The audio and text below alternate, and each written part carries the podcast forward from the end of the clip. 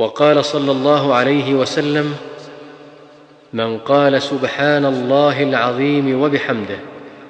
غرست له نخله في الجنه